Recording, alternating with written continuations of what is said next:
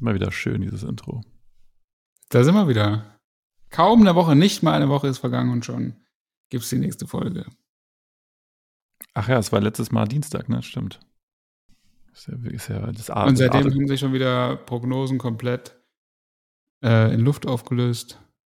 Bayern München ist völlig souverän gegen Salzburg in die nächste Runde eingezogen. Das war toll.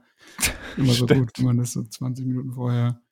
Ey, da geht was, ja, für die Salzburger ja, geht da was. Ja, richtig, richtig gut. Wobei deswegen, man sagen muss, ja. es war nicht unmöglich. Salzburg war am Anfang schon auch drauf und dran. Bayern ist irgendwie auch nicht so ganz organisiert, haben wir jetzt am Wochenende gegen Hoffenheim auch wieder gesehen. Am Ende ist es dann 7-1, ist dann wieder so billig, aber da hätte man auch äh, zurückkriegen können. Wäre es ein bisschen spannender geworden. Aber hier, ich weiß nicht, hast du es gesehen? Nur die äh, zweite Halbzeit. Ja, in der ersten Halbzeit halt diese beiden Elfmeter waren halt auch so von demselben Spieler ja auch verursacht. Er irgendwie einen ganz schlechten Tag gehabt und das war halt auch so also richtig unnötig.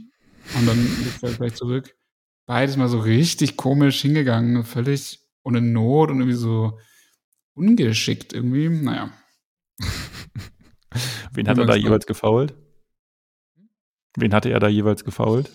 Er hatte beim zweiten Mal Lewandowski, das war so knapp an der Strafraum oder auf der Linie und da hat er irgendwie den Ball halt reingespielt bekommen und äh, musste halt auch irgendwie nicht so hin. Es gibt ja immer mal diese Verteidiger, das kennen wir ja von unseren Vereinen auch, die so, der Gegenspieler nimmt den Ball an mit dem Rücken zum Tor und die gehen dann so hinten dran so und rammen den einmal so an so und das ist also rempeln so von hinten so irgendwie rein und wo man sich immer fragt so, hä?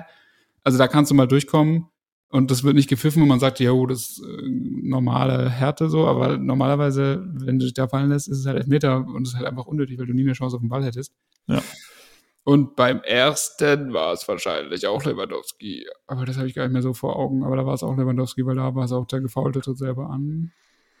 Aber war auf jeden Fall beides berechtigt. War jetzt nichts. Ja, ja, also, ja. ja war einfach voll so. einfach dumm irgendwie. Und das dritte dann auch. Das war auch wieder so, also irgendwie so, das ist so das eine Spiel, wo es so drauf ankommt und du hast eine super Position oder super Ausgangslage und dann halt komplett unkonzentriert und irgendwie, irgendwie krass, dass einem das dann auch so passiert. In der gesamten Mannschaft. Ja, aber das war krass. Da hat die Bayern, haben Bayern wieder mal schön, mal schön die Bayern-Maschine angeschmissen. Obwohl man, äh, glaube ich, äh, weiß ich mal gar nicht, wenn die so hoch gewinnen, dann hat das meistens ja irgendwie eher was mit dem Gegner zu tun, dass der da in irgendeiner, naja. irgendwo berichtet der da, weiß ich auch nicht, was da passiert, dass, ja, dass, dass die immer so untergehen. Ja, ja, ja. Äh, irgendwo habe ich das gehört, nämlich letztens, oder war das jetzt erst vor ein paar Tagen? War wieder so eine komische Statistik, aber irgendwie fand ich es ganz interessant. Da ging es darum, dass Bayern jetzt in dieser Saison Oh Gott, wie war, wie, wie war das nochmal genau? Es war irgendwie so, dass Bayern in den Spielen, wo sie gewonnen haben, haben sie überproportional viele Tore geschossen. Das heißt, was weiß ich, sie ja. hätten eigentlich nur 17 Tore schießen müssen, um zu gewinnen und haben aber halt irgendwie 50 geschossen. Ja. Und haben dann aber halt einfach in anderen Spielen, die sie halt nicht gewonnen haben, haben sie dann halt einfach richtig krass verkackt, weil sie da halt irgendwie gar kein Tor geschossen haben. Ging es so ein bisschen darum, um diese, dieses Kräfteverhältnis, dass man vielleicht irgendwie das eher konstanter irgendwie wieder auf die Kette bringen muss, halt konstant jedes Spiel seine zwei, drei Tore zu machen und halt nicht so diese Brecher dazu haben, wo du halt irgendwie zehn Tore schießt, aber im Endeffekt ist es auch nur vergebene, keine Ahnung. Ja, Power. auf jeden Fall. Aber das ist, finde ich, sowieso auch super Bayern-typisch irgendwie, oder? Schon in den letzten Jahren, aber jetzt ist es noch ein bisschen auffälliger diese Saison.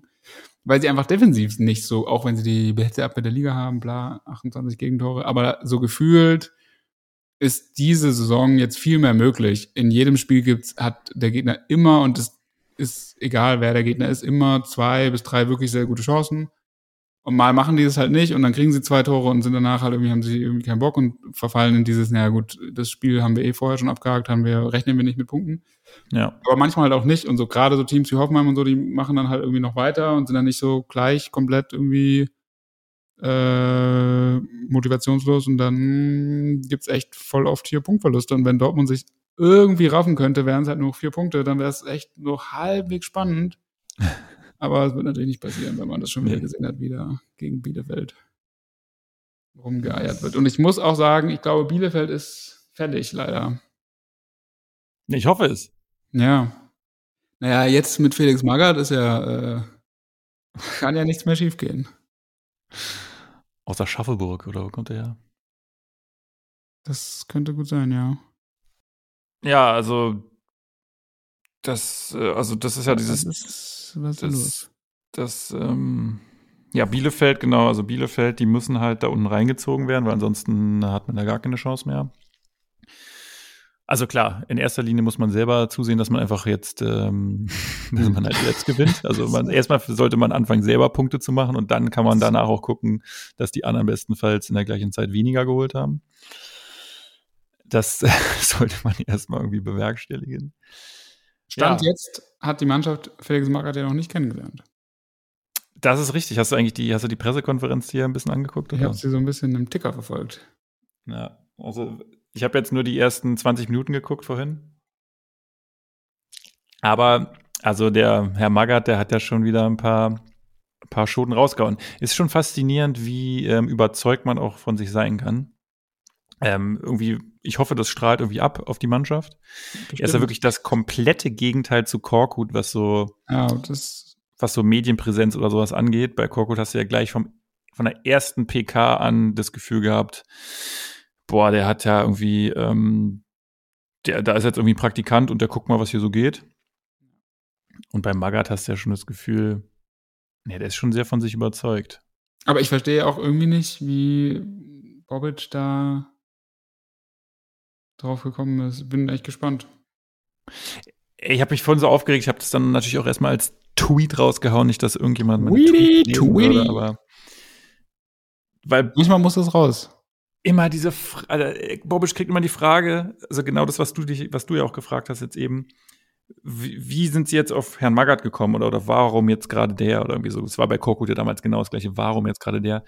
Und was der immer sagt, ist immer, naja, ähm, ja, wir kennen uns halt schon länger und äh, Mhm. unsere Wege haben sich halt immer mal wieder gekreuzt und so. Und ich denke mir immer so, dicker Alter, checkst du das nicht, dass das genau die Antwort ist, die kein Verfickter hier mehr hören will? Ja. Das ist, der, der glaubt ja irgendwie noch, wenn er sowas sagt, dass es irgendwie was Positives wäre, wenn du jemanden vorstellst, ich habe Ja. den geholt, weil wir uns halt kennen und weil wir irgendwie Best Friends ja. sind. Das ist ein Nein. gutes Qualitätsmerkmal auf jeden Fall. Das denkt er, glaube ich, Wir kennen wirklich. uns, ne? mein Nachbar hier. Oh, Ja, aber das ist Anstatt- wirklich. Ja, ich weiß das auch ist- nicht. das ist nicht so.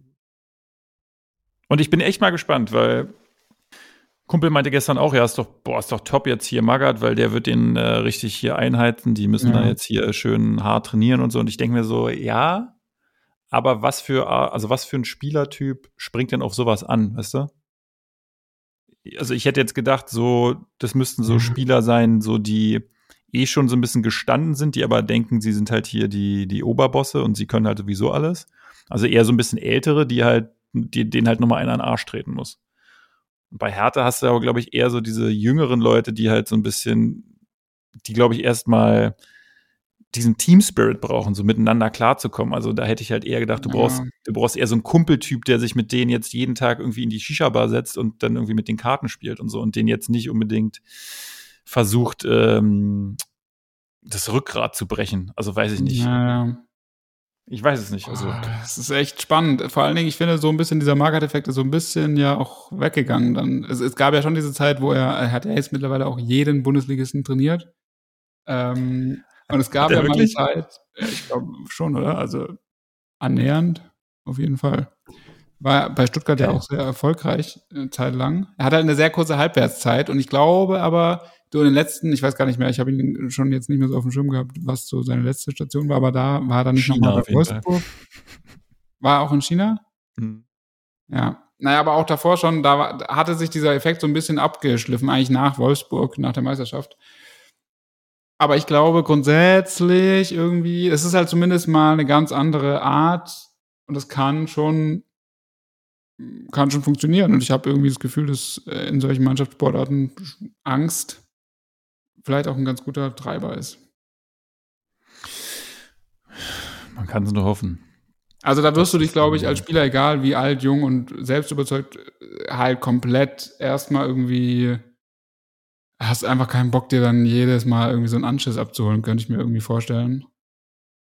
Also ich glaube, du hast halt innerlich schon ein viel stärkeres Bedürfnis, da dann halt dich mindestens unauffällig zu verhalten, äh, als bei Korko zum Beispiel, wo es halt egal ist. Wahrscheinlich, weil da bist du so, yo, das interessiert mich nicht. Aber irgendwie dann so dauernd angestresst zu werden oder irgendwie dann, äh, ja, irgendwie, wahrscheinlich ist es auch so jemand, der so Leute bloßstellt. Ah, hast halt irgendwie auch keinen Bock. Das könnte ich mir schon vorstellen, dass das für zwei, drei Spieler auf jeden Fall irgendwie klappt. Mhm. Und die wissen ja, dass er halt auch nicht, also auch wenn jetzt gesagt wurde, ist noch nicht sicher, was nach der Saison passiert, weil wir sind nur in, in diesem Moment. Es ist ja unrealistisch, dass er dann irgendwie länger bleibt, eigentlich, würde ich denken.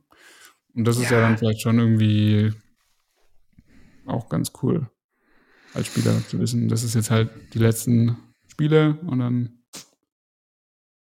ja, schwer zu sagen. Hoffenheim ist natürlich auch ein interessanter Gegner.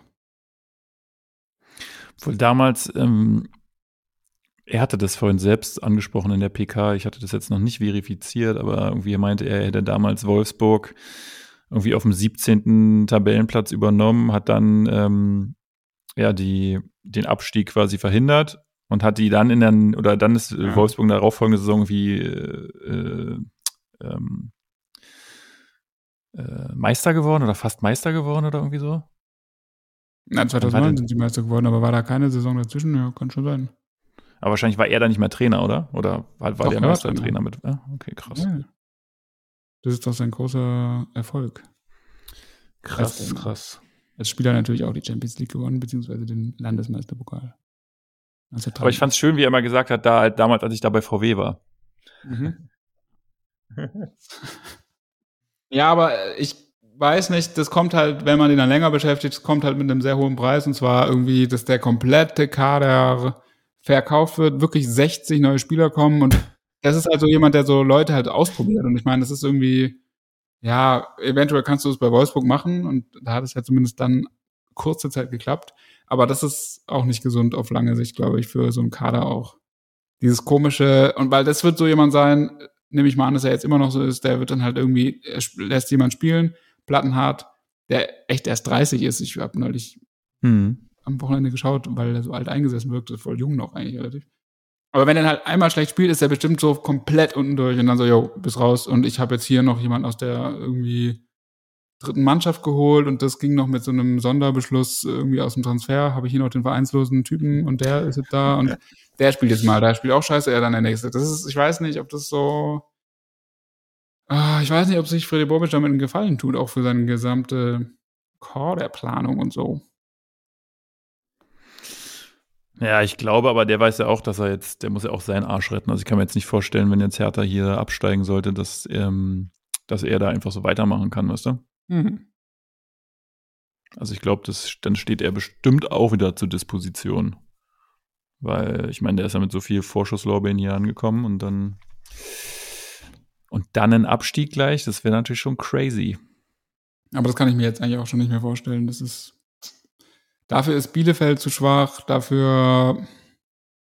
Ich weiß nicht, dafür hat Hertha jetzt alle Gegner aus dem Keller selber noch vor der Brust. Da wirst du immer mal jetzt noch ein paar Punkte holen. Mit so ein bisschen frischem Wind. Ich weiß nicht. Kann ich mir jetzt irgendwie nicht mehr so vorstellen. Was meinst du, wie viele Punkte braucht man denn überhaupt jetzt äh, die Saison, um nicht abzusteigen direkt. Was war das letzte Saison? Vielleicht 32? Was ist das immer so? Zwei oder um die 30 immer sowas, ne? Kurz über 30 oder so?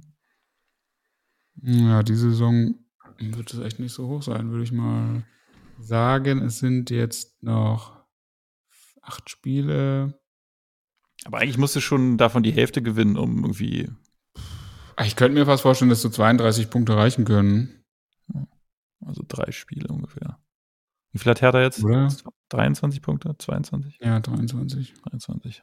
Stuttgart auch. Stuttgart ist ja auf den Relegationsplatz geklettert. Ja. Samstag. Das war toll. Also dieses Torverhältnis, da, ähm, ich glaube, das können wir auch nicht mehr schön, schön schießen. Das kann auch entscheidend werden. Das ist sicher. Oh, aber auch Relegation hätte ich auch gar keinen Bock drauf. Nee, vor allem da kommt irgendwie, könnte schon irgendwie was etwas bewährteres, irgendwie Schalke Bremen oder so kommen. Jetzt nicht so ein Team, was dann irgendwie Schiss hat vor der eigenen Courage, könnte ich mir vorstellen. Ach, das ist doch alles scheiße und ach, keine Ahnung, ich verstehe das alles nicht. Dann meinte der ja auch irgendwie, der Magath, dass er ja ähm, teilweise, dass er ja auf Taktik nicht so viel Wert legt und dass er teilweise, er hätte Spiele gewonnen und da hätten die nach gar keiner Taktik gespielt, was, was ich jetzt nicht genau verstehe, weil also eine Taktik müsst du doch eigentlich immer haben. Naja, gut. Ähm, ja, was soll das bedeuten? Also, Ja. was, Das ist die große Frage. Und das ist ja auch wieder so einer, der seit fünf Jahren hat er niemanden mehr trainiert. Also ich Ja. meine, kann Das mir doch keiner ein erklären, dass du das dann immer noch, also die Zeiten ändern sich ja auch irgendwie.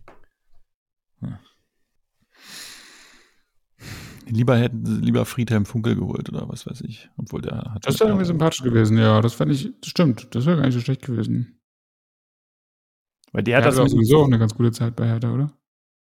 Hm, Ich glaube, der ist mit denen auch abgestiegen.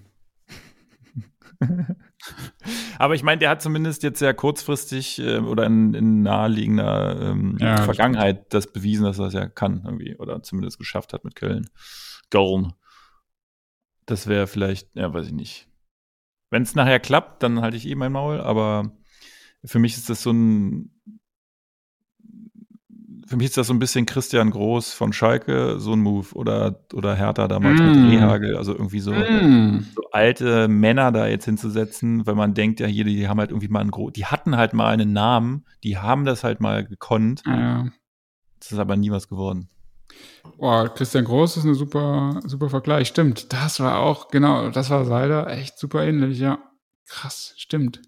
Und dann war doch bei Christian Groß auch immer das Ding, das hatte man auch im Nachhinein dann äh, gesagt bekommen, dass er einzelne Spieler gar nicht kannte ja. und die immer bei falschen Namen genannt hat. Ah, krass, ja. Aber sowas könnte ich mir leider bei Magath schon auch vorstellen, weil ja, es wirkt halt natürlich sehr jetzt so, ja, hm, dass man einfach mit diesem Namen jetzt schon ein bisschen Effekt haben will und dann einfach, er geht jetzt hier hin, macht den Job schnell, irgendwie so ohne, weiß ich nicht. Also, dass er sich jetzt da so komplett, auch diese Taktikaussagen und so, sich da so komplett rein, also ernsthaft damit identifiziert. I don't know, I don't know, das ist fraglich für mich. Ich bin sehr gespannt. Ich möchte eigentlich, dass das Spiel jetzt schon stattfindet. ja, es hat auf jeden Fall ähm, Entertainment-Faktor, das definitiv. Das haben sie wieder mal geschafft.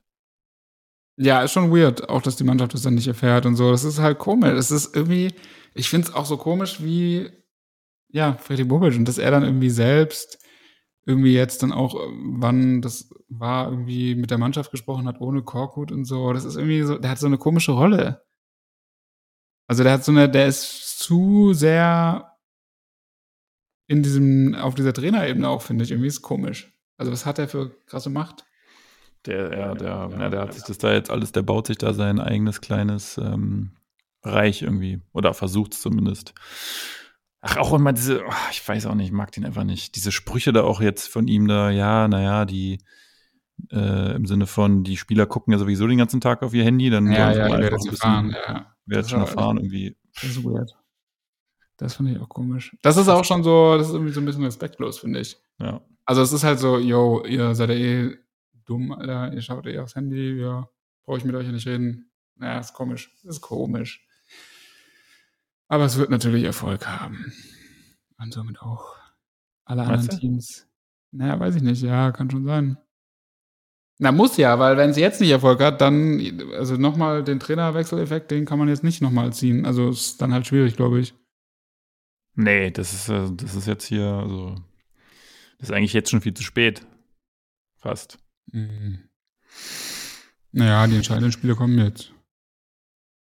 Würde, würde ich mal sagen. Ich hatte irgendwie noch gehofft, dass mit diesem Russland-Ding, also dass die Spieler da ja teilweise irgendwie ähm, Verträge dann aufgelöst haben. Dann hieß es doch jetzt irgendwie, dass man theoretisch Ja. vielleicht da welche verpflichten könnte, aber irgendwie hat sich die DFL da ja noch nicht zu geäußert so richtig. Das habe ich auch heute erst von Freddy Bobic erfahren, dass erste und zweite Bundesliga da nicht mitmachen würde. Ich dachte, das wäre.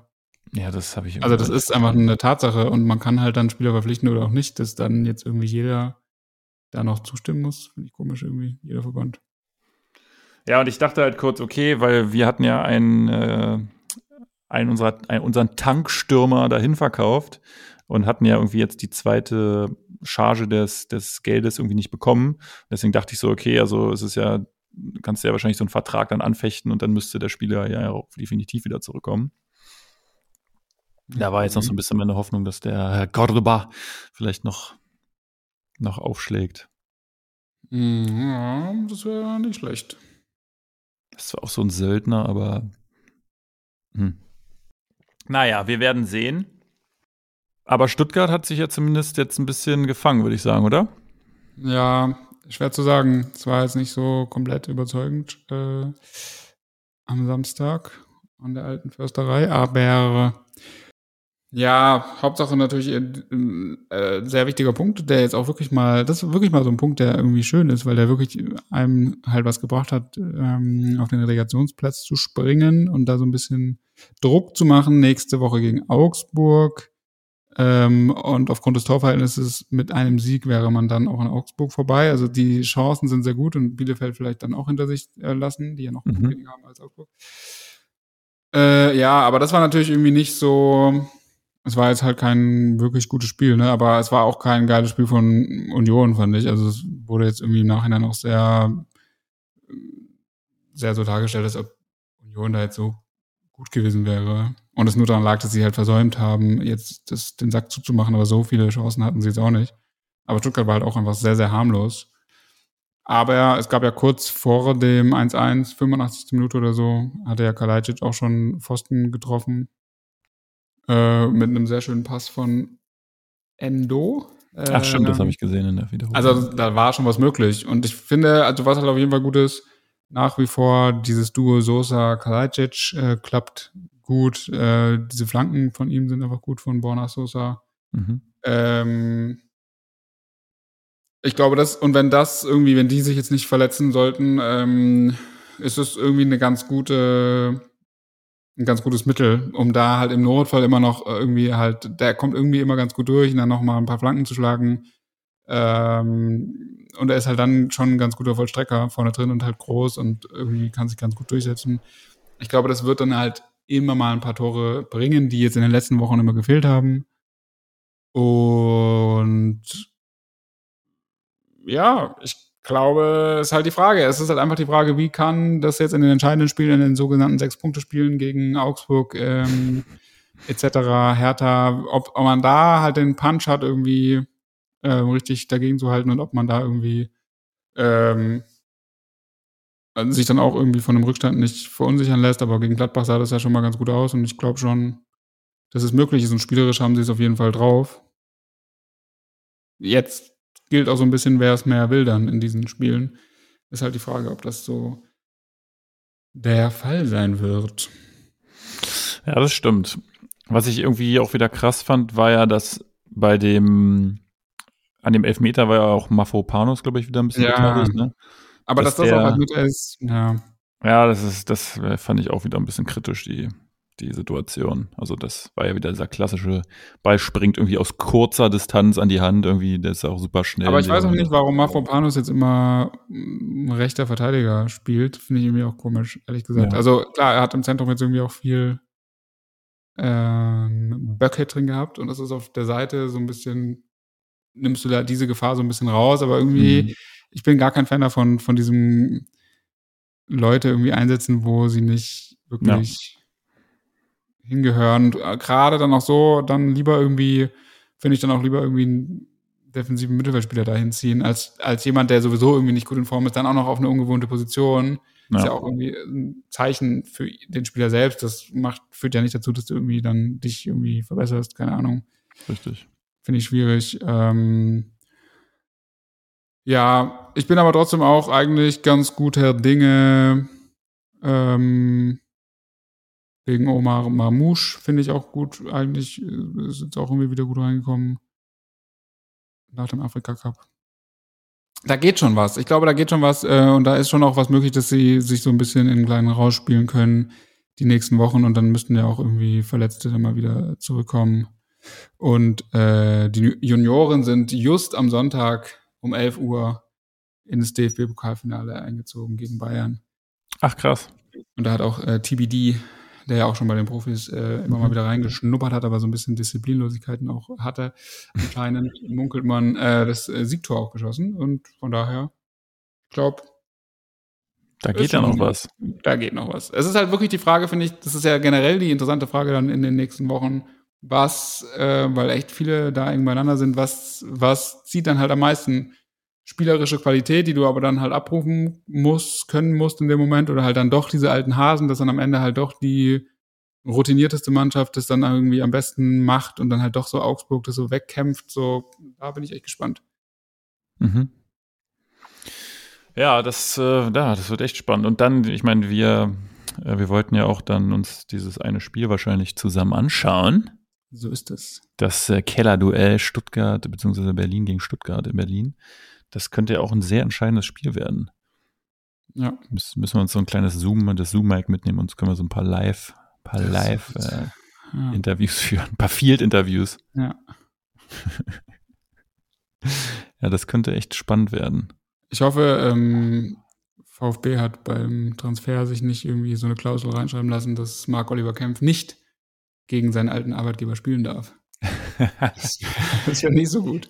Aber ich kann mir auch nicht vorstellen, dass Felix Magath sich das lange anschaut. Das ist wirklich das trojanische Pferd in der Mannschaft hier. Also wurde eingeschmuggelt. Ja, wirklich seltsam. Also, finde ich krass, was da los ist. Aber ähm, was ich auch jetzt in der letzten Woche gelesen habe, was mir nicht bewusst war, weil ich einfach nicht verfolgt habe, dass Piontek in Florenz ja irgendwie richtig zündet, ne? Also ja. richtig irgendwie fünf Tore, vier Spiele, vier Spiele in fünf, vier Tore in fünf Spielen oder so, Spieler des Monats von Florenz, von einem ja. eigenen Verein gewählt anscheinend, okay. Muss man auch machen. Mitarbeiter des Monats. Aber nichtsdestotrotz, dass er da so funktioniert und Florenz sowieso jetzt auch haben, sind ja irgendwie auch im Moment so ganz gut. Ähm, das ist schon komisch, dass es so schnell nach dem Weggang, dass die Leute mhm in einen anderen Verein kommen, wo sie sich eigentlich auch erstmal so ein bisschen einleben müssten, auch wenn du die Liga ein bisschen kennst, aber trotzdem kennst du ja da niemanden. Und auch ja. da sprichst du eigentlich die Sprache, ja gut, wahrscheinlich ein bisschen, aber jetzt auch nicht perfekt und so. Und dann sind die sofort wieder die Alten. Das ist doch weird. Und da habe ich mich auch wieder gefragt, das war ja bei HSV auch mal so das Ding, als sie in der ersten Liga waren vor allen Dingen, war immer das Thema, dass da die besten Spieler hingekommen sind und dann sofort komplett ins Loch. Waren. Ja. Aber was kann das sein? Also das ist so, es gibt, es muss ja auch Spieler geben von einer gewissen Qualität, die sich auch nicht von irgendwelchen krassen äußeren Bedingungen so beeinflussen lassen. Und ich meine, so schlimm kann es ja auch in Berlin jetzt nicht sein.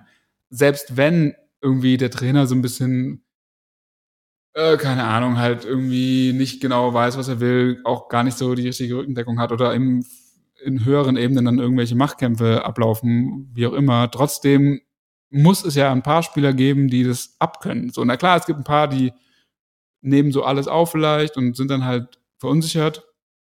Aber doch nicht alle. Es kann doch nicht sein, dass es bei jedem Spieler so ist, der kommt. Ich glaube halt, dass immer das System oder so, also beziehungsweise die anderen Spieler drumherum, die das da das halt irgendwie so eine krasse Rolle spielt. Also jetzt bei Piontek beispielsweise, der ist ja einfach so ein Stürmer, der der braucht ja geile Hereingaben und also der braucht im besten Fall ja einfach die ganze Zeit Flanken, die halt ihm, die direkt auf, bei ihm halt auch ankommen. Der ist jetzt ja nicht so, so ein Belfodil, der da irgendwie so den Ball irgendwie annimmt und den dann irgendwie noch so zehn Minuten gefühlt halten kann, weil einfach kein anderer irgendwie an diesen Ball kommt. Sondern wenn man sich den anguckt, dann spielt, also der kriegt ja den Ball, Piontek, und dann hat er irgendwie einen Kontakt und dann macht er halt ein Tor. Also, was weiß ich, Kopfballtor oder dreht sich einmal um und schießt das Ding rein. Und Hertha hat es ja überhaupt nicht. Die hat ja haben, die haben ja keine, ähm, die haben ja die ganze Zeit keine Flügelspieler gehabt, die, die mal gefährliche Flanken schlagen, sondern wenn da mal so eine Flanke irgendwie zum Mann kommt, dann ist es immer reiner Zufall gewesen. Und die haben ja immer eher so probiert, das spielerisch zu lösen, aber da fehlen ihnen ja leider auch die Spieler zu, dass man da vorne irgendwie sich so ein bisschen durchpasst oder so, was meistens auch nicht funktioniert. Und die meisten Tore schießt Hertha irgendwie so aus der gefühlt aus der zweiten Reihe und dann irgendwie immer so, vorher wurden die so Dropkick-mäßig irgendwie abgefälscht und dann fällt er halt mal irgendwie einem vom, vom Fuß und dann ist es halt Pekarik, der den reinmacht. ja. Also sowas zumindest letzte Saison.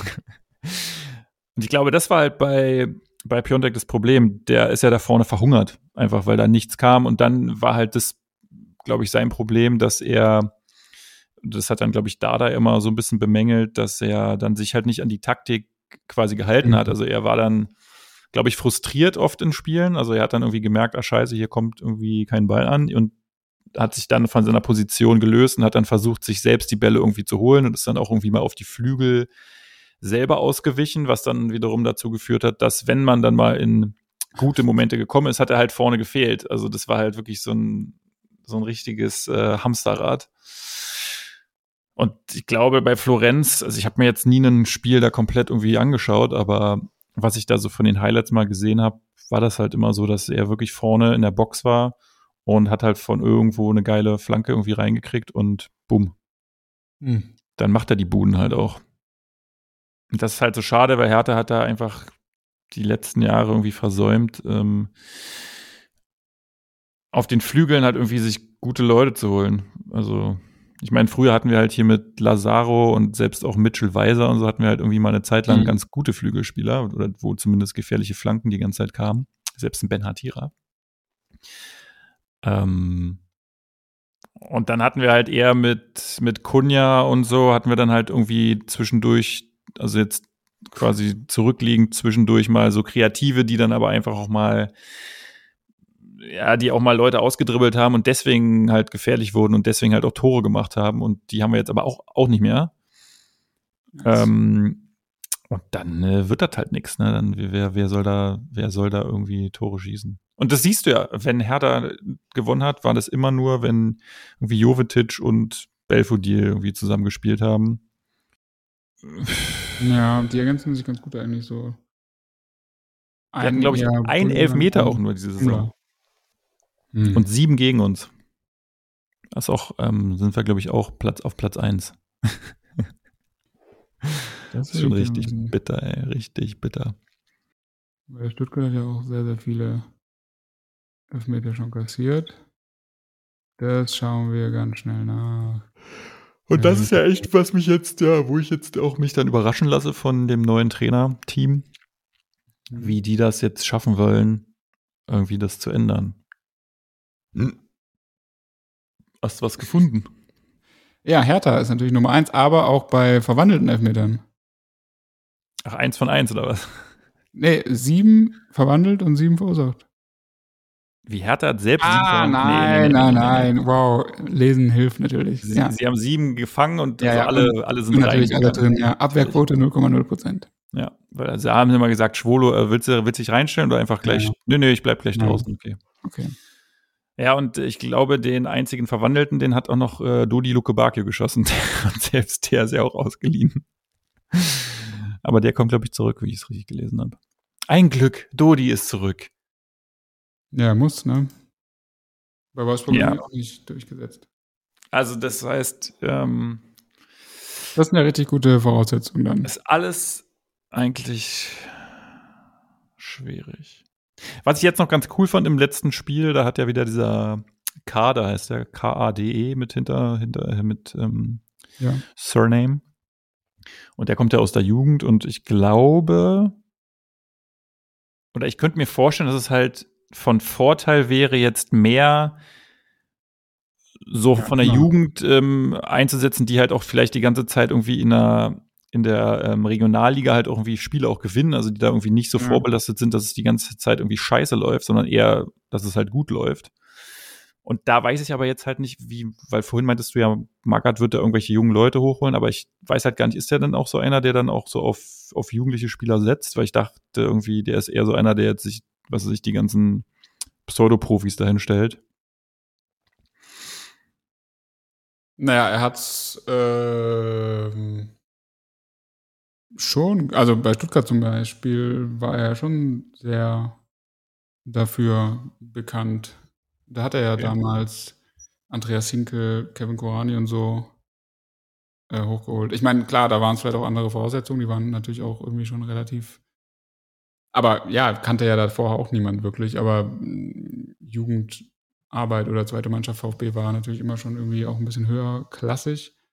Aber äh, das hatte er schon, würde ich sagen. Aber das hat er halt irgendwann dann verloren, als es halt bei, würde ich sagen, als es dann bei Wolfsburg halt geklappt hat mit diesem, yo, ich kaufe halt 60 Leute und dann ist halt ein Jeko, ein Grafitsch dabei, die sind halt irgendwie richtig, richtig die Kracher. Mhm. Und dann mache ich das jetzt bei jedem Verein wieder. Und das war doch bei Schalke. Ich muss, es ist so schwer zusammenzukriegen, wo er halt dann überall war. Und nach Wolfsburg ist er ja irgendwie dann zu Schalke. Da sollte er doch das dann sozusagen genau da auch machen. Mhm. Dann ist er doch irgendwie Zweiter, also Vizemeister geworden, aber halt so mit so richtigem Anti-Fußball. Und da hat er ja richtig übertrieben und so Ali Karimi und so geholt. Und dann ja wirklich angefangen, da war es ja noch richtig krass, weil er dachte irgendwie, das ist, hat einmal geklappt ich hole halt alle Spieler, die ich irgendwie kriegen kann, die vielleicht auch nicht teuer sind, die irgendwie vereinslos sind und was auch immer und probiere halt einfach alles aus, bis halt irgendwas halbwegs klappt. Mhm.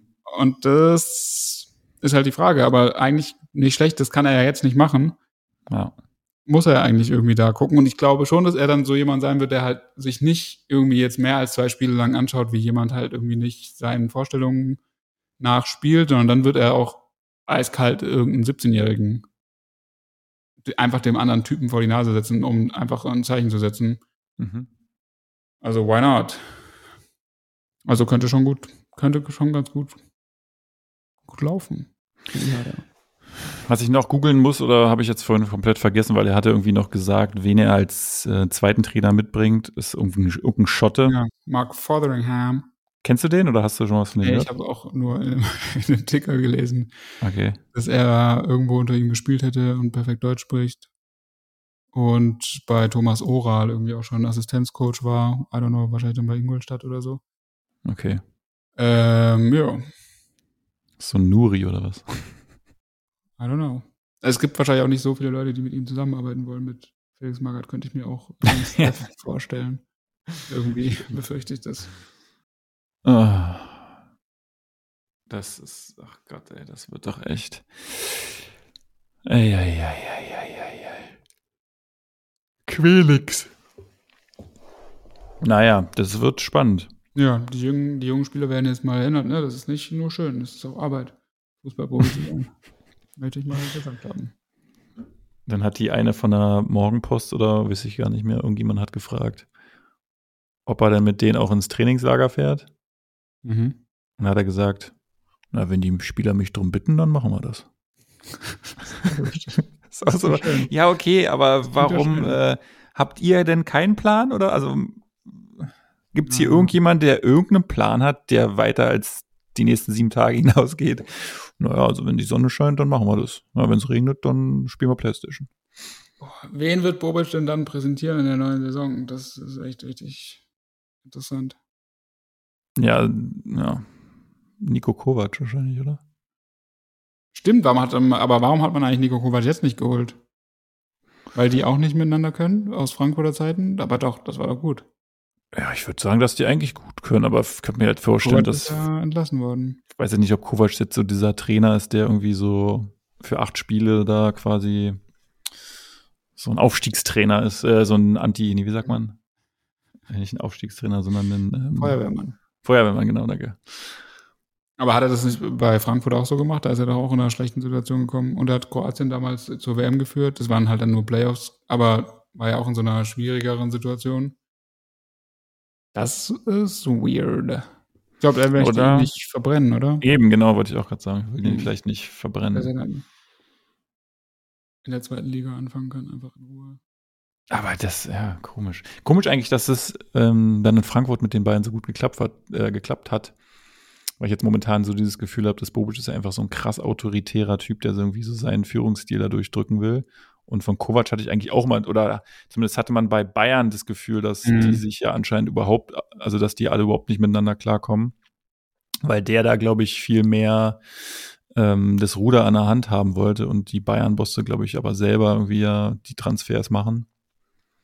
Ja, aber ich glaube, es ist beides aus Frankfurt dann so entwachsen, oder? Da hat Bobic gemerkt, dass er irgendwie halt damit voll Erfolg hat, überraschenderweise. Und dann kommt man zu so einem Selbstbewusstsein und Kovac hatte ja auch einfach krassen Erfolg und wollte sich halt bei Bayern auch nicht komplett unterbuttern lassen. Ja, ja, das stimmt schon. Ja, nee, also Roger Schmidt hat ja abgesagt, insofern. Schade eigentlich, den hätte ich irgendwie noch am coolsten gefunden, glaube ich. Ja, das wäre auf jeden Fall interessant gewesen, aber es ist halt auch die Frage, der spielt auch irgendwie so einen krassen Schmidt-Fußball irgendwie, den man so ewig lang einüben muss. Mhm. Oder so war das doch zumindest bei Leverkusen und so. Das, dafür ist jetzt keine Zeit. Nee, nee, nee, also wenn dann, das wäre jetzt nur was für die neue Saison gewesen. Aber Ja, aber das ist ja dann noch nicht komplett äh, gegessen. na, Der hat auch schon gesagt, dass er bei, bei der Pay His Way nicht weitermachen wird, auf jeden Fall. Das habe ich, meine ich, gelesen zu haben. Ähm, Ja, ja, doch, genau, der ist da raus, aber irgendwie, ich hätte, mir ist so, als hätte ich vor irgendwie einer Woche gelesen, er hätte abgesagt, den Herthanern schon, aber das kann ja auch Bullshit sein. alles Taktik. Das soll man nicht alles glauben, was der Springer Verlag schreibt. Auf jeden Fall. Diese Pfeifen. Naja, gut, das ist, ähm, wir werden sehen, wir lassen uns überraschen. Ist auf jeden Fall Yes. krass, wie Hertha das wirklich geschafft hat, der neue HSV zu werden, so schnell und Ja. dass ganz Das Fußball stimmt. Deutschland Ja. äh, über sie lacht. Das Ähm. Das hätte man sich ja wirklich kaum ausdenken können in dieser Auch Geschwindigkeit. krasse Parallelen so. Dieser Investor und dann halt irgendwie viele Transfers, die irgendwie dann wirklich ab dem Zeitpunkt, zu dem sie zu diesem Verein wechseln, irgendwie gar nichts mehr auf die Reihe kriegen. Und dann auch immer so der Versuch, einen starken Mann zu holen und so, der das dann irgendwie so richtet und der nochmal so wirklich nochmal von neu anfängt und so. Das ist echt krass. Aber das wird die Spirale sein, in die du dich dann automatisch begibst, wenn du da irgendwie nicht generell ruhig bleibst und wahrscheinlich das irgendwie einkalkulierst, dass du halt dann auch mal, ja, wahrscheinlich auch mal absteigen musst, irgendwie in solchen Punkten, an solchen Punkten, weiß ich nicht. Mhm. Oder? Also die Gefahr sehe ich bei Stuttgart, oder da war es ja auch irgendwie so, oder ist es ja vielleicht auch sogar noch so. Das geht ja super schnell. Es kommt dann immer der neue Typ um die Ecke mit dem, und da muss halt alles wieder komplett umgebaut werden, dann klappt das halt nicht, dann ist das wieder irgendwie, und dann hangelst du dich immer von einer Übergangssaison in die nächste, und dann ab der nächsten machen wir es dann nochmal neu, und dann ist dann, äh, ich weiß nicht, irgendwie, ich glaube, du brauchst schon diese Geduld zu wissen, okay, wir machen das jetzt hier, wir machen irgendwie so einen Neuaufbau, da müssen aber alle irgendwie auch damit d'accord sein und dann musst du, wenn du halt schon vorher weißt, so ist es halt bei Stuttgart immer mit irgendwelchen Präsidiumsmitgliedern, dass wenn du halt schon vorher weißt, dass es eh irgendwie die Hälfte der Leute, die da irgendwie dann doch leider was zu sagen haben, nicht mitträgt, dann mu- musst du halt auch nicht irgendwie so ein komplettes, so einen kompletten Neuaufbau machen, wenn du weißt, die werden halt eh in sobald es irgendwie einen kleinen Rückschlag gibt, dann irgendwie da wieder reinkrätschen, dann musst du wieder alles neu machen. Du musst halt irgendwie die komplette Einstimmigkeit in diesem Verein haben und dann halt sagen, jo, wir gehen jetzt die nächsten fünf Jahre hier dieses, diesem Konzept nach und auch wenn wir dann halt irgendwie am Anfang im schlimmsten Fall absteigen sollten, machen wir halt irgendwie weiter. Aber wer hat diese Zeit und wer hat es in dem Kapitalismus, in den Schnellen des Kapitalismus, wer hat diese Zeit und diese Nerven? Ja, nur der, ja, Mhm. nur der SC Freiburg. Ja, wirklich. Wenn man überlegt, die sind jetzt, also die könnten ja sogar Champions League spielen Mhm. Nächste Saison. Das ist schon krass. Aber das ist halt so, weil die eben diese Mannschaft haben, die funktioniert. Also Hertha hatte ja auch mal so eine Mannschaft, die, äh, also die unter Dada, die halt einfach funktioniert hat, weil die eingespielt waren und die hatten halt ihre Achse, die haben jetzt natürlich keinen tollen Fußball gespielt, aber die waren halt einfach Mhm. solide. War das so eine solide Ja. ähm, Nationalmannschaft. Genau. Genau. Und dann wollten sie mehr. Dann war, ich glaube, das ist, da war auch einfach Bad Luck, könnte man fast so ein bisschen auch sagen, dass da einfach zeitlich so viel zusammengekommen ist. Im, also, dass halt einmal die Spieler mit äh, Ibisevic, Kalu, Schellbrett, Lustenberger, also eigentlich so diese, die Lieder haben halt alle irgendwie aufgehört, beziehungsweise sind halt in die Heimat zurückgegangen. Dann kam gleichzeitig halt irgendwie ein neuer Trainer, ein Investor und dann hat Kalu es ist halt nicht freiwillig gegangen, wenn ich das mal sagen darf, oder? Ja, gut, Also stimmt. Wegen dieser Corona-Affäre. Ja, das war auch so dämlich, dass man da, man hätte ihn auch erstmal irgendwie suspendieren können und dann hättest du ihn dann nach drei Wochen wieder hingestellt. Naja. Da muss, also darüber muss man ja wirklich im Nachhinein, finde ich, kann man ja nur lachen. Über diese Rigorosität, ihn deswegen da rauszuschmeißen, weil er Ja. da halt irgendwie so ein Handyvideo gemacht hat. Wenn du überlegst, was im Nachhinein dann alles, äh, also wie sich da kein Schwanz mehr an irgendwelche, an irgendwie das DFB-Konzept gehalten hat von den Spielern und also da hat doch jeder sich abgeleckt auf dem Spielfeld und keiner hat Heiko eine Maske Herrlich. gearbeitet. Heiko Herrlich hat nochmal schön Handcreme geholt. Da musste man nochmal raus aus dem Hotel. Ja, nee, das ist echt im Nachhinein ja. Aber ich muss sagen, damals hat man das voll, also habe ich das irgendwie auch als krassen, als krasse Aktion wahrgenommen. Aber ja, jetzt ist es echt krass. Ja, genau. Also jetzt ist verrückt, dann irgendwie so ein Fass aufzumachen. Und dann hatten wir noch hier diesen Torwarttrainer, der auch einfach wirklich ein guter Torwarttrainer war, also von dem, was man so liest und hört, also sehr respektiert Ah, und auch Stimmt, ja. und der zum Beispiel auch den Jahrstein überhaupt so zu dem gemacht hat, was er ist. Also der war einfach richtig, richtig gut.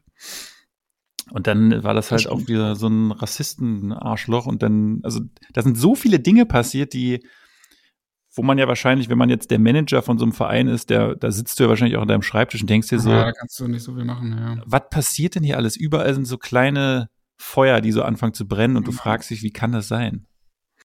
Ja, und das ist wahrscheinlich Das- das Problem, ist weil so viel wirst du immer zusammengekommen. anfangen, nicht, du kannst ja nie auf alles dann genau in dem gleichen Maße reagieren und dann fängst du ja selber an, dann auch so komisch, also so Fehler zu machen, einfach äh, hier zu hart, hier zu weich, dann ist das, Ja. finden das alle scheiße und verstehen das nicht und dann ist wieder so der Torwarttrainer so beliebt gewesen, dann sind alle so, yo, das wird man noch sagen dürfen, bla.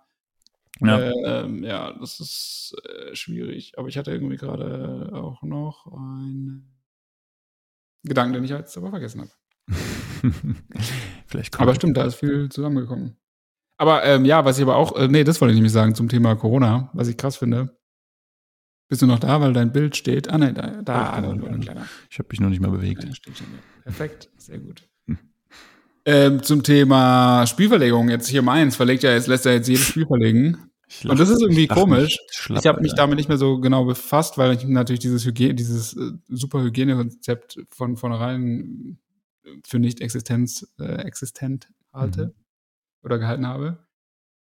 Aber ich finde es irgendwie krass, das ist jetzt, ist mir da erst aufgefallen oder habe ich da erst gelesen, dass nämlich Markus Weinz hier, der alte Kneipenschläger, dass er auch wieder so eine Rolle spielt, auch schön, ähm, ja dann irgendwie gesagt hat, naja, in Augsburg werden alle jeden Tag getestet und das wäre halt cool, wenn das auch irgendwie der Standard wäre in der gesamten Liga und dass das einfach gar nicht mehr gemacht wird.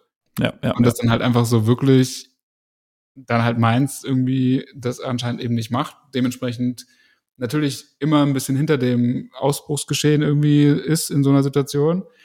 Und dann jetzt halt jedes Spiel verlegt, was ich irgendwie richtig weird finde. Und dann ähm, HSV ja auch die Situation, hatten irgendwie halt einen Corona-Fall zu wenig. Dann wurde es nicht verschoben. Ah nee, Düsseldorf war das. Sorry. HSV wurde verlegt, Düsseldorf war es. Und Düsseldorf hat ja jetzt gegen Paderborn mit so einer kompletten Rumpfelf, irgendwie, wo 14 Leute gefehlt haben, halt dann spielen müssen. Und das ist so, okay. Aber was ist denn da die. Zahl? Weil bei Hertha gab es auch, auch dieses eine Spiel, wo Ja, da du musst, glaube ich, 14 oder 16 Lizenzspieler zur Verfügung haben. Ich glaube 14. Und dann gibt's aber irgendwie noch so zwei, irgendwie auch noch Begrenzungen. Die einen dürfen Jugendspieler, die anderen müssen schon mal gespielt haben, whatever. Aber halt irgendwie total weird, dass es dieses ja. Prinzip nicht gibt, dass die einfach sich jeden Tag testen. Ich dachte irgendwie, ich bin voll davon ausgegangen, dass es immer noch so ist.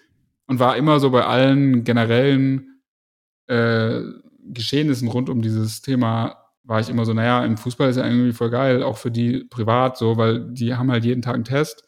Damit, klar, kommt es da auch immer zu Ausbrüchen, aber die wissen halt immer Bescheid und die wissen ja jeden Tag wieder, jo, heute waren wir negativ oder so. Mhm. Die haben ja nie dieses Gefühl, man weiß es nicht so genau, sollte man jetzt irgendwie äh, zu Hause bleiben oder nicht oder so.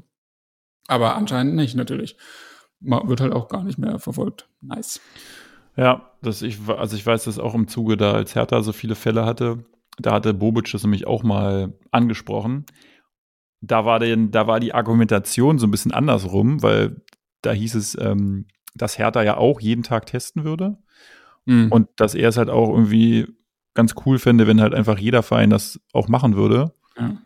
Und er hat halt dann diese vielen Fälle bei Hertha eben darauf geschoben, dass sie halt jeden Tag testen, weil dann halt Ah. so viele Spieler positiv getestet werden, die halt eigentlich gar keine Symptome haben und die dann normalerweise nicht aufgefallen werden, wären. ja, stimmt. Und er meinte, er ist halt auch eine Wettbewerbsverzerrung, wenn du halt Vereine dann hast, die halt irgendwie gar nicht testen oder sehr wenig testen, wo die Spieler dann teilweise irgendwie auf dem Spielfeld stehen, obwohl sie eigentlich positiv wären. Aber da fragst du dich doch wirklich, wie kann das sein? Also wie kann denn das sein, dass es da keine ähm, rote Linie gibt, die, wo sich halt jeder dann zu halten hat?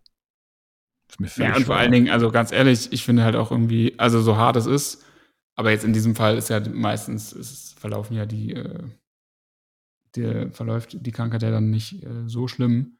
Aber Ja. ganz unabhängig davon, ich finde es halt einfach auch äh, irgendwie so komisch, das habe ich mir schon vorher gedacht bei anderen Spielverlegungen irgendwie in anderen Ligen.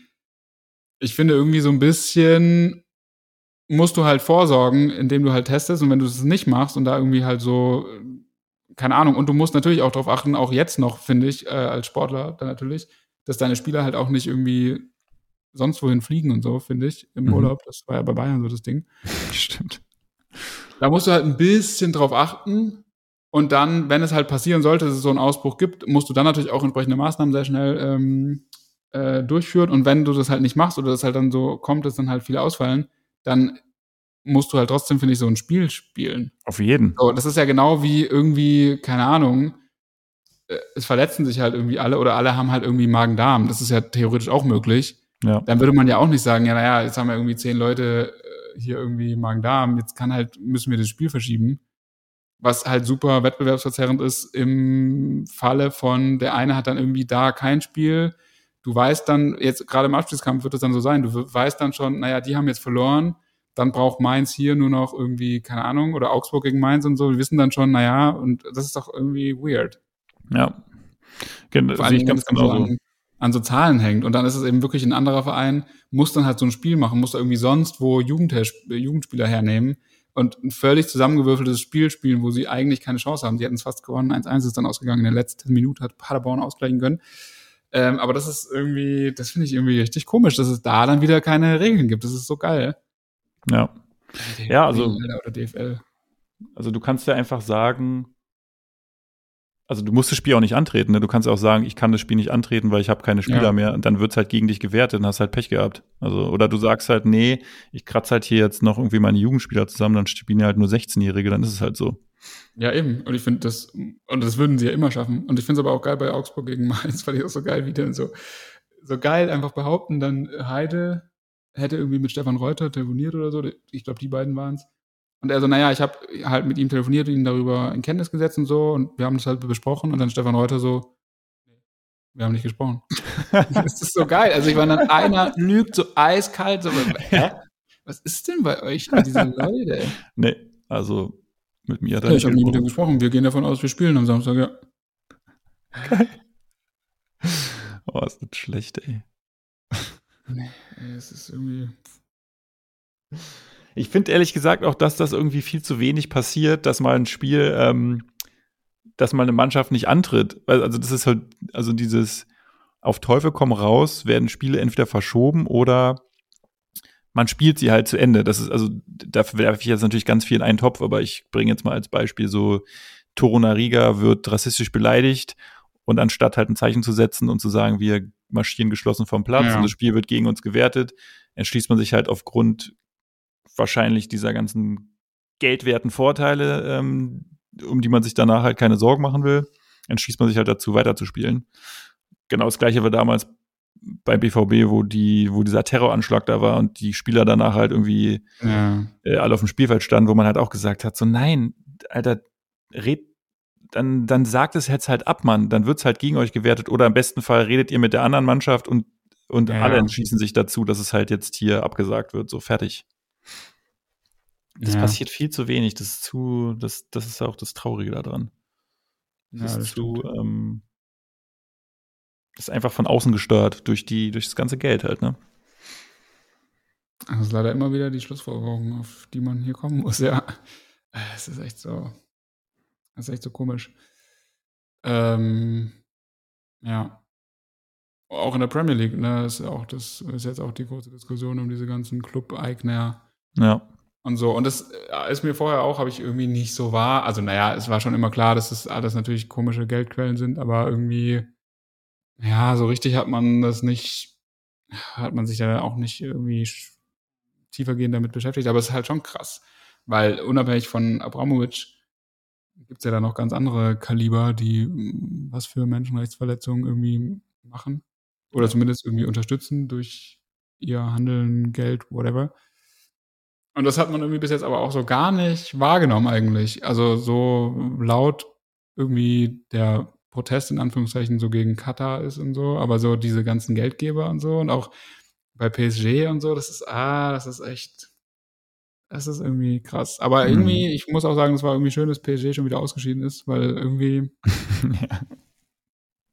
Weil das einfach so noch zum hundertsten Mal, es klappt nicht und es hat auch noch nie geklappt. Also natürlich gibt äh, die Galacticos äh, Real Madrid, ähm, da war das irgendwie so, hat das ein bisschen geklappt, aber das waren auch andere Spieler, da waren halt wirklich geile Spieler, die geholt wurden, aber dieses, dieses völlig stumpfe, ein so komische Alpha-Tiere, Superstars zu holen und dann irgendwie zu denken, dass das sich dann auszahlt. Ja. Nee, da scheidest du halt eiskalt schon im Achtelfinale aus, weil du halt natürlich früher oder später gegen einer der größeren Clubs spielen musst und dieses Team ist halt einfach null bereit, da irgendwie auch mal zu kämpfen, so also ernsthaft. Und dann gehen die halt so Spiele an und und äh, führen sich da so auf im Spielertunnel weil das halt ein Foul war an Donnarumma. Und ich meine, äh, also war es nicht, aber selbst wenn, das ist ja nicht der Punkt. Du bist PSG mit dem Kader, das musst du trotzdem irgendwie abkönnen. Ja. Ah, es ist so lächerlich, das ist so komisch. Äh. Und auch generell, wenn man sich das dann auch wieder mal anschaut, ich meine, diese, ähm, dieses Angriffstrio sieht natürlich gut aus mit Messi, wobei das ist jetzt auch langsam der Zenit, glaube ich, erreicht. Und außerdem ist Messi offenkundig auch so jemand, der kann auch nur zu Hause gut spielen. Oder ich glaube, der muss sich einfach sehr wohlfühlen. Und das wird er, glaube ich, in Paris, wo er die Sprache nicht spricht, so, nope. nicht. Äh, und Neymar, ja gut, macht ja sowieso, was er will. Und Mappé, okay. Der macht ja noch irgendwie als einziger da auch lahm so ein bisschen. Aber dann danach, also dahinter, so im Mittelfeld und so, was PSG da sonst so, das ist so krass unausgeglichen. Also, verstehe ich nicht. Dass man sich dann, auch wenn ich schon so viel Geld hätte, würde ich mir doch ein perfektes Team aufbauen. Ja. So, dann äh, erstens würde ich immer auf diese komischen Poster-Superstars verzichten, weil die mir nichts bringen und nie nach hinten mitarbeiten.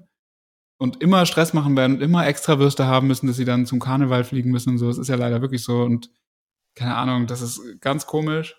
Und dann würde ich mir doch geile Leute holen. Das ist doch auch das Geile daran. Ich hätte so Spaß dran und dann halt richtig auch krasses Scouting aufzubauen und dann so geile Mittelfeldspieler und wirklich das ja. so ausgewogen zu machen und dann nicht einfach einen äh, 40-jährigen äh, Sergio Ramos, der jetzt eh immer verletzt ist, dann noch irgendwie so holen. Das ist doch Unsinn.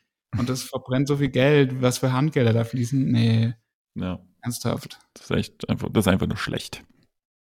Und das fand ich auch irgendwie schön, als äh, irgendwie dieses Real Madrid, dieses jetzige Real Madrid ist irgendwie auch recht sympathisch, auch gerade mit David Alaba und so, mit dem Stuhljubel, das war nett.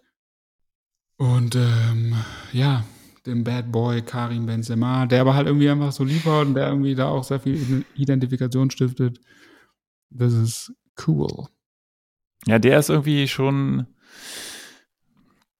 der ist irgendwie zwar ein Unsympath, aber irgendwie auch wieder sympathisch. Also der ist so unsympathisch sympathisch, weil er halt ja. zwar irgendwie so ein schon auch so ein ekliger Typ ist, aber schon so ein Kämpfer halt, ne? Also der der ist halt nicht so der ist halt nicht so ein Neymar irgendwie, er ist halt nicht so eine Diva, sondern eher so ein ja, so der lässt sich halt nichts äh, gefallen und so und das ist halt so jemand ja den du halt lieber in deiner Mannschaft hast, bevor du dich mit dem so rumstressen musst, weil das wird ja. auch so jemand sein, der dir halt dauernd so, so was zuflüsterst als Gegner. Immer so, mhm. so, der wird dich die ganze Zeit so traktieren bestimmt. Aber deshalb ist es halt geil, den halt in deinen rein zu haben, weil der halt dann immer auch irgendwie sowas bringen kann. Ja. Das, das ist stimmt. schon ganz cool. Und eine Frage habe ich noch. Ja. Was glaubst du, ist, liegt Florian Würz jetzt zu Hause und ärgert sich, dass er aufgrund seiner, also erstmal gute Besserung natürlich, hier Kreuzbandriss, ja. natürlich scheiße. Bin voll gespannt, was da ist für eine Frage Und, und äh, ärgert sich, weil er weiß, er kann jetzt äh, nicht Weltmeister werden oder denkt er sich so, okay, äh, in Katar hätte ich eh keinen Bock gehabt, Weltmeister zu werden? Hm, ich will das gar nicht ausschließen, oder? Bis Dezember kann man schon wieder fit werden, auch von einem Kreuzbandriss. Ja, meinst du das? Wenn man den traditionell, oder wie sagt man da immer, traditionell behandelt? Oder so geht es nicht auch? Muss man das immer operieren? Bei Müller Wohlfahrt. Ja, eben, genau. Bei Müller Wohlfahrt ist es auch möglich. Da kann man doch ganz schnell auch wieder fit werden. Ja, mm, aber auch so ganz generell, ich will das nicht komplett aus. Ich würde sagen, äh, auch mit der Erfahrung aus äh, diversen Fußballmanager-Simulationen, das war immer so sechs Monate. ja, das stimmt. Ja. Außer also, bei Zoller, da soll es angeblich schneller gehen. Aber. Ja, ich habe das noch nicht ganz abgeschrieben, ehrlich gesagt, aber ich finde es bitter. Ich finde es bitter, dass das irgendwie gefühlt ja, müssen so, gerade so Künstler, Spieler das dann irgendwie immer ja, ist echt scheiße. erleben leider so. Das ist irgendwie nervig. Dass das du das mit 18 schon hast, kann ich halt auch voll aus der Bahn werfen. Das ist echt bitter. Ja. Aber ich glaube auch nicht, dass Deutschland Weltmeister werden kann. Das irgendwie sehe ich nicht. ich glaube, die Chance wäre voll gut, weil ich glaube auch nicht, dass es gibt irgendwie jetzt auch nicht, außer Frankreich, aber Frankreich ist halt auch so eine Diva. Kein übermächtiges Team, aber irgendwie Deutschland, I don't know. I don't know. Das ist irgendwie auch noch nicht ganz ausgereift alles da. Nee. Aber ich hatte echt vor, das wahrscheinlich zu boykottieren, also mir das nicht ran, anzuschauen. Hm. Das ist natürlich kacke, dass es im Winter ist, wo man eh nichts machen kann. Danke dafür. Das, das wird nicht klappen. Danke dafür, ey. Da bin ich wirklich, fände ich krass, wenn das Leute machen, aber das äh, kann ich mir nicht vorstellen. Also natürlich machen es Leute, die halt sowieso es nicht interessiert. Okay, das ist ja klar, aber. Ja, gut, klar, nee, logisch. Und natürlich werden auch ein paar Event-Fans irgendwie sagen, jo, nee, das, äh, aber ja. Man müsste irgendwie, das wäre irgendwie so geil, man müsste rausfinden, welche Interessen sich bei allen Fußballfans größtenteils noch decken. Also, keine Ahnung, Ja. das wird ja irgendwie Musik sein oder irgendwas anderes. Und dann müsstest du halt ein Gegenevent in, der, in dem gleichen Zeitraum irgendwie stattfinden lassen. Im besten Fall irgendwie umsonst oder sowas. Ähm, und dann könntest du, glaube ich, denen richtig schaden, was so, ähm, was so, was so Fernseheinnahmen und so angeht. Ja, das stimmt. das wäre irgendwie ganz lustig. Glühwein oder so. Ja. Dann irgendwie Ja, wenn es mehr Social Interactions geben könnte, hoffentlich dann in diesem Jahr noch, könnte man schon irgendwas machen, ja. Aber es verdienen ja dann am Ende eh wieder alle mit, also will das ja auch keiner. Also. Ja, ja. Aber ich bin auch sehr gespannt, wie das dann generell wird, auch mit Winterpause und wie man das so mittendrin macht. Das ist einfach alles sowas von dumm. Ja. Und das Naja. wird wahrscheinlich halt auch gar nicht klappen und man wird dann so daraus lernen, das einfach dann wieder zu machen. Und nächstes äh, in, nach Mexiko, USA, ich weiß nicht, ob es 2030 auch schon jemand hat. Ist da irgendwie England oder so? Keine Ahnung. Aber dann wird es nach Saudi-Arabien vergeben. So, ist so, okay. So Ich wie, versuche der- nochmal. Ja, wie der Supercup. La Liga spielt ja immer schon in äh, Saudi-Arabien und Stimmt. DFL, DFB. Das war doch auch so geil. Das war doch irgendwie auch neulich. Ich weiß gar nicht, wer das gesagt hat, auch im Zuge dieses neuen DFB-Präsidentenwahl oder als sich da mehrere Kandidaten präsentiert haben, glaube ich, dass irgendjemand, oder war es DFL? Ist, da ist doch jetzt auch eine Frau an der Macht. Mhm. Oder? Stimmt. Naja, auf jeden Fall war sie, glaube ich, war sie es, ich weiß es nicht, die auch so gesagt hat, naja, wir müssen irgendwie das wieder näher an den Fan bringen, den Sport und so, das muss wieder im Mittelpunkt stehen. Und in dem gleichen Interview war auch so, naja, Supercup in Saudi-Arabien oder so, kann ich mir schon vorstellen, ja. Oh Gott, Alter. Das war nice. Das ist so dumm, wirklich. Frau Naja. Hopfen, oder? Hm? Wie heißt sie? Hopfen. Hopfen. Entschuldigung. Hopfen, Frau Hopfen. Ja, das passt ja. Das ist eine gute Voraussetzung für, für einen Job. Ja. Sich bestimmt extra umbenannt vorher. Hopfen. Ja, Hopfen ist nett. Das ist ein netter Name, muss man sagen. Ich würde auch gern Hopfen heißen. Konstantin Hopfen. Warum nicht? Wer hätte was? Das hätte was, ja. Das hätte doch was. Gut. Eine Stunde steht hier schon wieder auf der Uhr. Du hast du noch, hast du noch was? Willst du noch was loswerden? Nee. Nee. Das Wollen wir uns alle überraschen lassen von den neuen, vom neuen ähm, Trainerungeheuer bei der Hertha? Das ist richtig spannend auf jeden Fall, weil da kann alles passieren. Stell dir vor, wie langweilig diese Liga wäre, wenn es Hertha momentan nicht gäbe, weil dann hättest du nur Stimmt. oben äh, Bayern, die halt sowieso wieder Meister werden und unten passiert nicht so viel. Und zumindest ähm, hat jetzt die Bild-Zeitung und Kicker, die haben halt immer richtig viel, ähm, worüber sie schreiben können und so.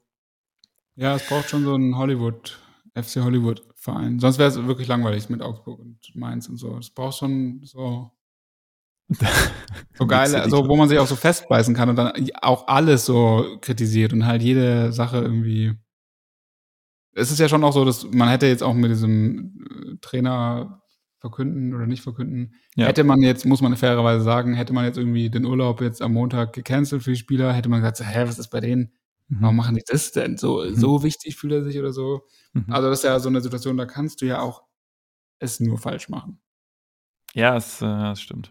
Aber es ist gut, Also- dann ist die Presse abgelenkt. Das war wie jetzt mit diesem Foto, das hast du vielleicht auch gesehen, von der Hertha-Bank, wo da irgendwie Boyata und Ja. Dada Junior sich da so ein bisschen feixen und so. Und Alter, ich habe das gelesen und dachte ist so, auch ach, ihr so. seid so, also Ja, das Presse, ne? Es ist so lächerlich. Erstmal war das in der ersten Halbzeit, relativ am Ja. Anfang ist dieses Bild entstanden. ja, selbst wenn. und du darfst jetzt nicht mehr lachen oder was. Und das, Ja, das, also so und das zeigt dann, dass du kein Teamgeist hättest. Und also das ist wirklich, das ist, also sowas finde ich wirklich, ähm, das finde ich schon fast dreist. Also da immer auch noch rein in die Wunde und dann, oh, ich hasse auch diese scheiß Zeitung. Furchtbar. Ja, das stimmt. Das geht dann halt irgendwie immer in die gleiche Richtung. Das ist echt so immer das Gefühl, überall wird dann irgendwas gesucht und ah. naja. Gut. Dann würde ich sagen, haben wir das auch wieder hier. Haben wir uns, haben wir uns wieder schön echauffiert. So muss es sein. Und ähm, jetzt schauen wir mal, was passiert. Ne? Jetzt habe ich schon wieder voll vergessen, gegen wen spielt Stuttgart als nächstes? Gegen Augsburg. Augsburg, ja. Stuttgart-Augsburg. Da entscheidet sich das so ein bisschen, wie es Ja, wirklich da- weitergeht. Das ist ein bisschen. Ja, stimmt, das ist auch so ein Kellerduell. Da bin ich auch mal gespannt. Ja, aber zu Hause. Und Augsburg hat ja jetzt nicht gespielt gegen Mainz, was dann auch wirklich gar nicht schlecht sein könnte, finde ich, weil so irgendwie zwei Wochen so rumömmeln ohne irgendwie Wettbewerb, das wird nicht klappen in der Mercedes-Benz. Ja. Da musst du, da musst du im Saft ankommen, sonst wird's. Ja, und Augsburg, die können doch nix. Die können doch nix. Arne Meyer. Nee, nee. Gut. Dann vielen, vielen Dank, Philipp, für dieses äh, wunderschöne Gespräch, Danke wie dir. immer. Ich danke dir. Vielen Dank allen unseren ZuhörerInnen. Macht euch noch einen schönen Abend. Und bis bald.